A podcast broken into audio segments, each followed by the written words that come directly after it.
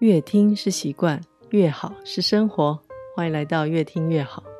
每当跟朋友在餐厅聚会，而且也有一大群小朋友在场时，有经验的人应该都能想象，小孩会因为不耐久坐而无法离席，那个画面跟气氛会让本来相谈甚欢的大人开始感到尴尬，以及 会有一些肢体动作。这个时候，我通常会以说故事来安抚小朋友，因为每个人都喜欢听故事，尤其是带有那种科学无法解释的故事。但我说的不是老高与小莫那一种，我说的比较接近戏说台湾那一种，而且我只要以轻声细语的方式说，我曾经遇过一个很奇怪的事情，不要跟你们爸妈讲哦。这样的开头，小朋友更是喜欢。他们通常会立刻靠近，且会马上安静。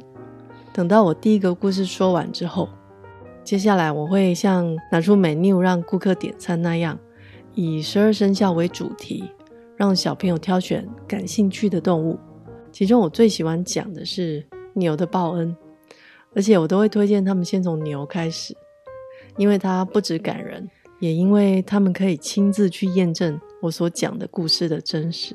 而且这个故事即使说给大人听，他们也会惊讶到下巴合不起来，啊 的反应。其实这也算是我的家族故事。俗话说，女儿是父亲上辈子的情人，让父亲得一辈子挂念女儿的幸福。而我接下来要分享的这个普洱奶茶的故事，却是女儿来向父亲报恩，报答他们上辈子的情谊。而提到普洱奶茶，喝过的人应该都会觉得它的味道是一种陈年古早味与鲜甜奶味的奇妙组合，而它目前也成了高雄盐埕奶茶街的特产，是许多在地高雄人或者是游客去博尔特区玩时必喝的饮料。听完了这个故事，大家以后到高雄喝奶茶时，应该会有不同的滋味哦。今年已经六十五岁的阿元，除了年轻时曾去离岛当兵之外，很少离开家乡，也从未出国。但是他却没有乡下人憨厚与含满恭维的样子。他不但身材高大，嗓门也很大，像选举宣传车一样，非常有存在感。哪里有热闹，他就往哪里去。在他黑漆漆的外表下，却是有着细腻的心思，因为这样的人往往最寂寞，而寂寞也是他从小养成的习惯。出身农家的他，是六个兄弟姐妹中的老幺，虽然不至于备受宠爱，但粗重的农田工作都由其他五名兄姐来分担，而他的工作是放牛吃草以及其他轻松的农活。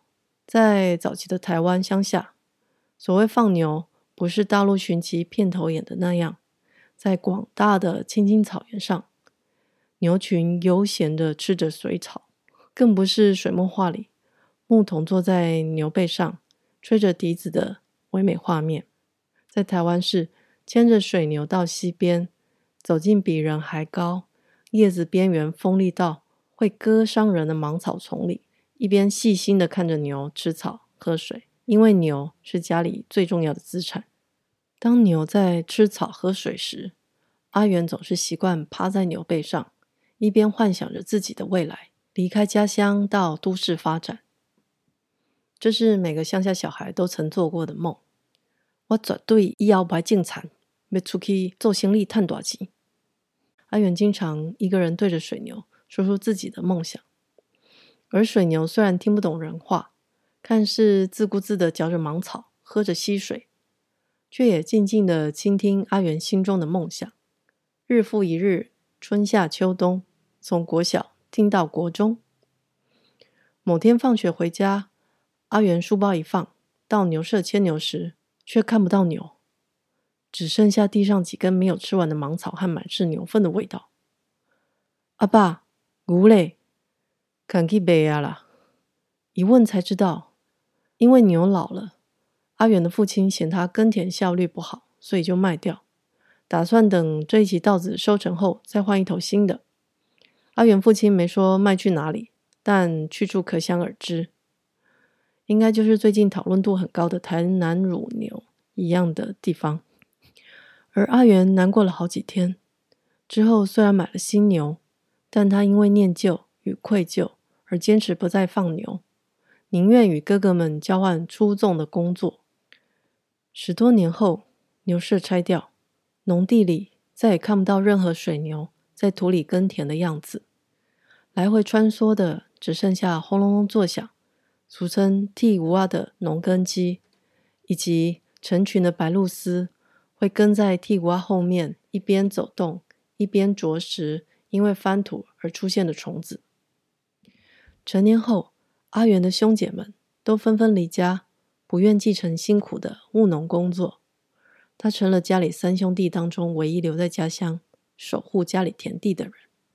而结婚后，当大女儿小慧刚出生时，阿元总是对着她头顶上一股气味，有着非常非常熟悉的感觉。到底是的都会偏鬼的。阿元总是一边闻一边问自己，因为那不是日常生活里能闻得到的气味，但确定的是，那是很熟悉而且很亲切的味道。一般来说，父亲抱着女儿都是有女万事足的傻笑与欣慰的表情，而阿元抱着女儿闻着小慧的头时，总是满脸疑惑，想着那味道的来历，仿佛他抱的是一道推理谜题，而不是可爱的小女婴。而那画面也有点像是海关缉毒犬要闻出个所以然来，才算完成任务，而这个疑惑。日日纠结着他，让他有时候都忘了小慧只是刚出生的可爱小婴儿。甚至他有时候也会对着太太问：“你不感觉这个味就特别的吗？”但不管是小慧的妈妈或是其他家人，小慧身上的味道就是正常婴儿的味道，一点仔都无特别。嗅闻了小慧好几个月之后，某天早上，也许是清晨冷冽的空气。让阿元脑子突然清醒，也许是小慧被闻了那么久，很想恢复一般小婴儿的身份。当阿元坐在沙发上望着窗外的水田时，突然拍了自己的大腿，并大叫一声：“我想到啊！”立刻冲上楼，开心大叫，对着正在喂奶的小慧妈妈说：“我想起来这是什么味啊？”他低头一闻，果然。这就是我细汉吃的那只牛的味啊！他开心的抱起刚吃完奶的小慧，像是久别重逢的老友一样，也许是久别重逢的老牛。阿元对他又亲又抱，比女儿刚出生时的那一刻还开心。而小慧这时也像是被认出身份那样开心大笑。分隔多年的两人终于重逢了。但是隔天，阿元又去闻小慧的时候，他头顶上老牛的味道不见了，换成了正常婴儿身上的奶香味，好像是在传达：“哦，你已经知道我是谁啦，那我这辈子的任务要开始喽。”而最不可思议的巧合是，小慧是金牛座的，而阿元他后来因为经济问题，将家中的田地一一变卖，还好小慧长大做生意赚了钱，于是又将田地以自己的名字。再一一块一块买回来。最让人惊讶的是，小慧目前也是高雄盐城奶茶界上一名知名奶茶店的老板娘。她每天的工作都离不开牛奶。她的故事我就讲到这里。以上就是十二生肖当中牛的故事，也算是普洱奶茶的故事吧。呃，大家以后有机会去高雄喝奶茶的时候，可以自己去推理。到底是哪一家的老板娘呢？但是不能闻她的头哦。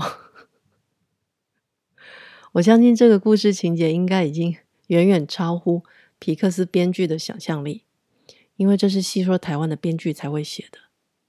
提到戏说台湾，我分享一下，我曾经在竹山巧遇戏说台湾的拍片过程。